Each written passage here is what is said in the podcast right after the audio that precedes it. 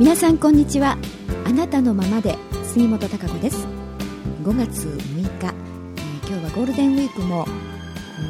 まあ、終わった方とまだあの今週いっぱい続く方といらっしゃると思うんですが、えー、私はですね4日間一応お休みということでですね、まあ、ちょっとゆっくりできたようなできなかったようなという感じだったんですけどあの今日、明日とはねなんかお天気が崩れるというふうに、えー、天気予報では言ってたんですが、えー、今日名古屋のこの久屋大通りの辺りはですねいいお天気になりましてちょうど、あのー、私の会社のですね今あの窓から目の前のまあ、セントラルパークリバーパークなんですが目の前に木がねずらっとこう広がってまして、えー、すごくねいい風が吹いて、えー、新緑のこの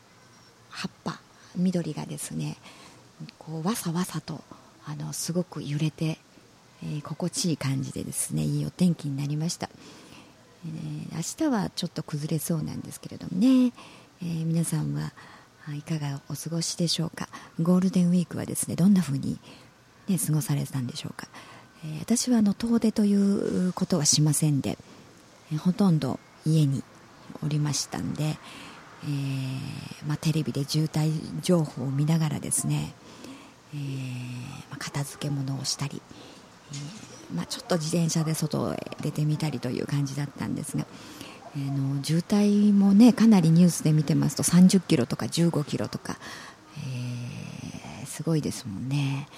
えー、その、まあ、私はあのそういう渋滞とかがねあまり好きではないのでどうしても混むところへね出かけようっていう気にはならないので、えー、なるべく空いてるところへとかね空いてる時に出かけようというふう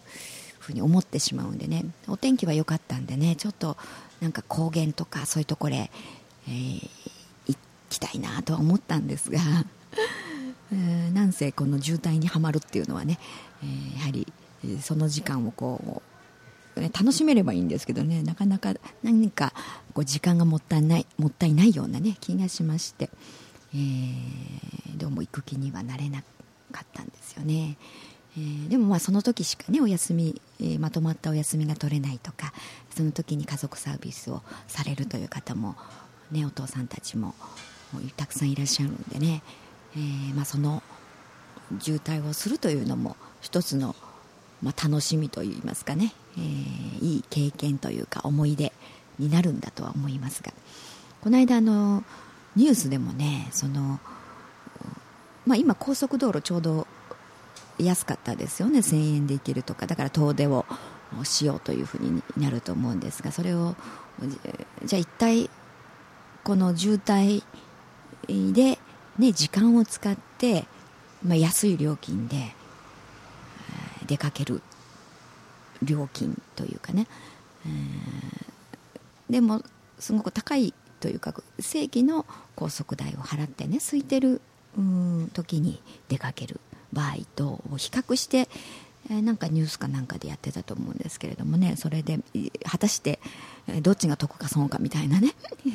まあそれどういう視点から見るかっていうところなんですけどもその時間というものをね料金的に時間換算していった場合にですね、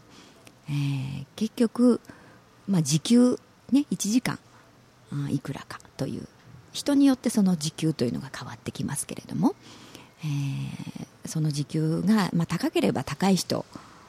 にとってはね、えー、例えば4時間5時間渋滞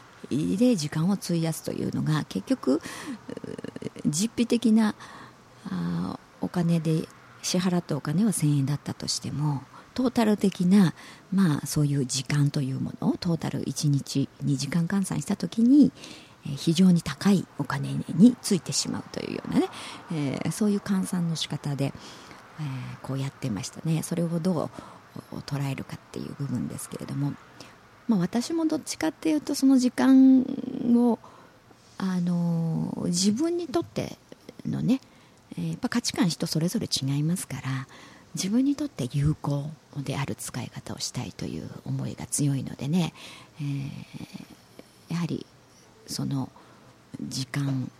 というものね時間いくらというような換算した時にトータル的にに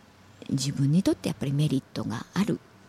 過ごし方一日の過ごし方の方が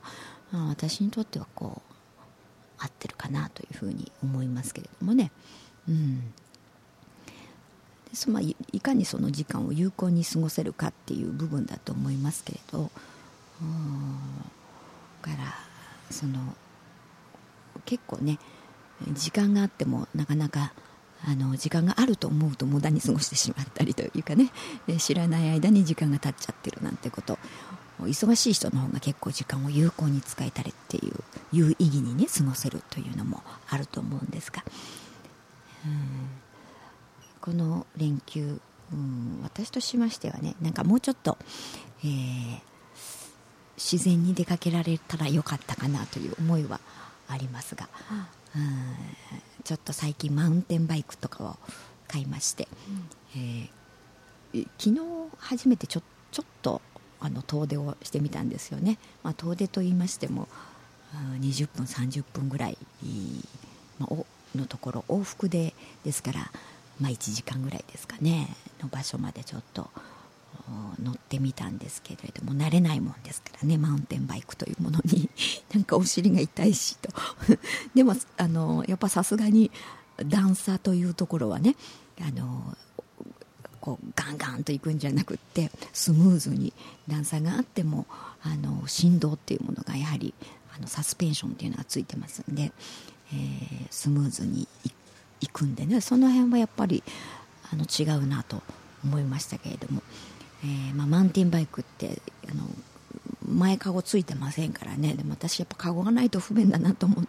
であのちょっとかごをつけてもらって帰ってきたんですが、うん、まあそれでこう街の中乗れればいいかなと思ってるんですけれども、うん、ちょっと慣れるまでには、えー、時間がかかりそうなんですけどね。これもあのちょっとした運動になるかなと思ってますが。先週はね、あのー、私が今、えー、やってもらってるパーソナルトレーナーのね、あの杉さんをお招きして、えラジオの放送をしました。皆さんあの聞いてくださった皆さんいかがでしたでしょうか？あのやはり体のことに関してはプロフェッショナルですからね、えー、いろんなあの経験とその知識とあの知恵をお持ちですからより有効なやり方効果のある、うん、やり方っていうものをあの教えてくれるんでね、うん、私も今だから週に2回、えー、やってるんですけれども、まあ、それはトレーニングジムにあの行ってですねそこであの杉さんについてもらって、えー、やってるんですね。ですから時間としては本当に1時間あのトレーニングやってる時間本当に15分ぐらいのものでして、えー、最初のちょっとウォーミングアップで終わってからのマッサージの方が時間が長いぐらいですからね。だからあの本当に1時間ちょっとぐらいの時間で、えー、やってますから筋肉痛もなくやれてるんで続けられてるかなという風なんですけどね、えー、7回8回7回やったかな、えー、8回がちょうど終わったとぐらいだと思うんですけれど6回目が終わった時に一応こうあのサイズを測ったんですよ。でも太ももとかね初回もちょっとこうやる前にも採寸をしましたので、えー、太ももとか、まあ、下下腹ととかね、まあ、ウエスト何箇所かこうサイズをあの測ってもらってで6回目の時も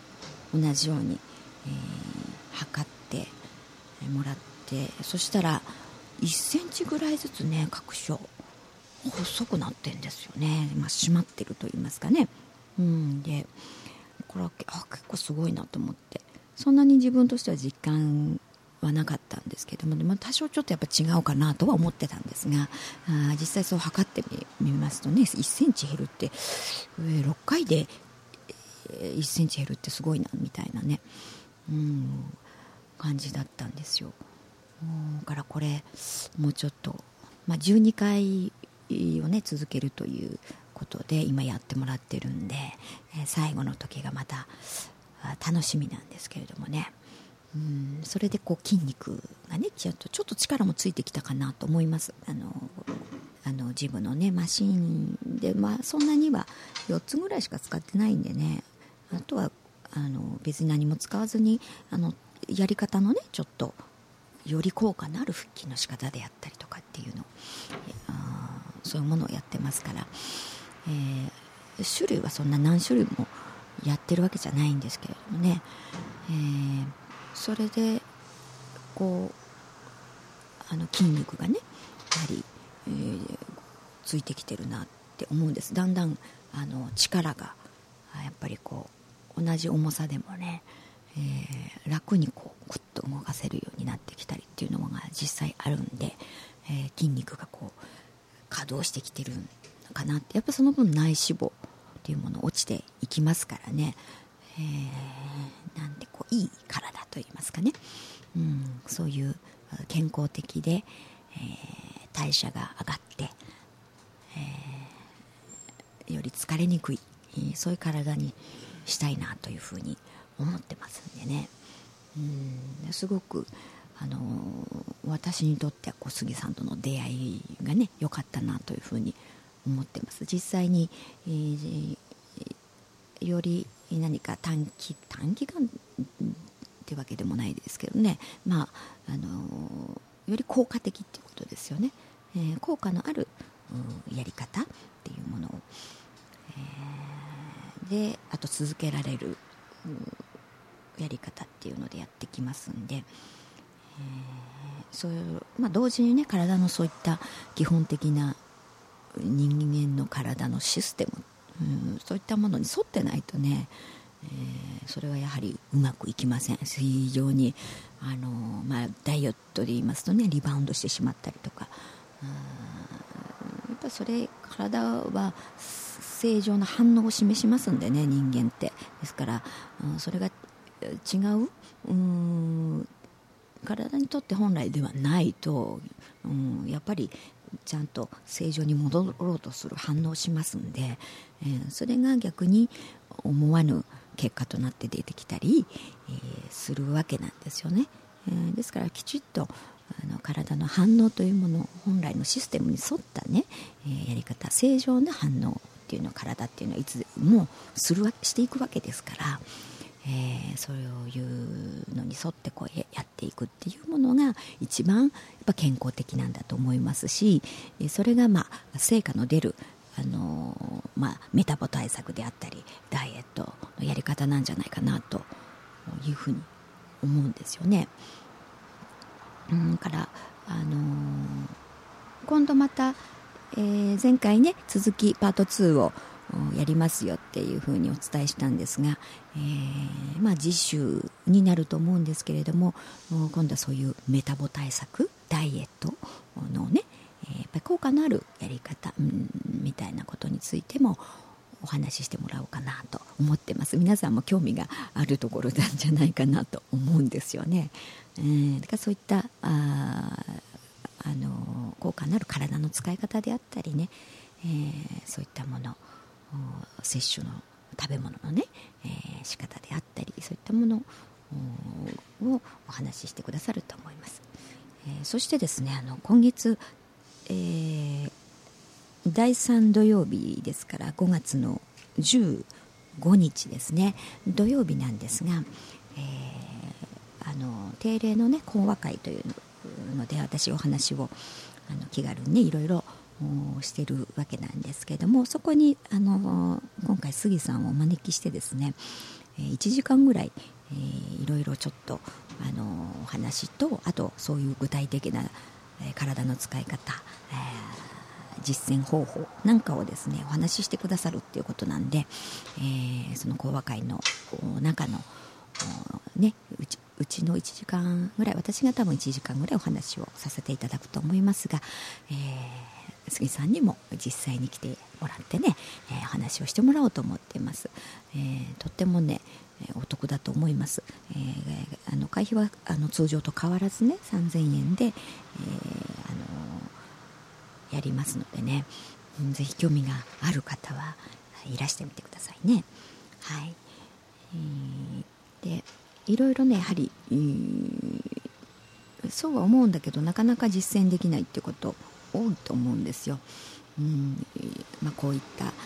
ダイエットであったりっていうこともそうだと思いますしね。いろんなこと自分がやりたいこともそうだと思います、えー、いろんな仕事面、えー、でも、まあ、何でもそうなんですけどね、えー、自分がそうは思うんだけれどもなかなか実行が伴わない、えー、できない、ね、結果が出せないというか。あそういったことってやはり人間は大いに ありがちだと思いますけれどもね、えー、でもやっぱり、まあ、まずは思うそうなりたいと思うってことは非常に重要なんですよね。うんその意志がやはり弱ければ弱い分だけ行動って伴いませんよね当然、うん、どの程度それが本気で思うかっていうところ。その度合いによっても当然、えー、行動の仕方が変わっていきますから結果が変わってくるということになります。やっぱりどれくらい本気かって何でもですね、えー、非常に重要だと思うんですね。それをまたあの続けていると忘れがちになるってこともありますからね。それをまた思い返してみる見る。まそれがね初心を忘れないということでもあると思いますけれどもなぜそう自分が思ったのかあその時の思いというものをね今一度自分で思い出す確認してみる認識してみるっていうことはあの人間にとって非常に重要だと思いますね。でその意思というものをあさらに、えー、そこでね固めて、えー、また、えー、そこれに向かって進むということ、うん、じゃないとやっぱり行動しませんしね。人間ってちょっと楽にしちゃおうっていう、うん、のが働きますよね、うん、楽な方へ楽な方へという、うん、かな、うん、まあでもそれは意識がね楽って思ってるだけで本当は楽じゃなかったりするかもしれないんですよ。うん、本当の自分のうちの、まあ、魂というのはね、えー、逆にそれをする、うんまあ、あの意識としては何もしない方が楽だみたいな思うんだけど実はそうする方がもっと大変になるというかな。うん。っていうことも魂がまあよく知っていて。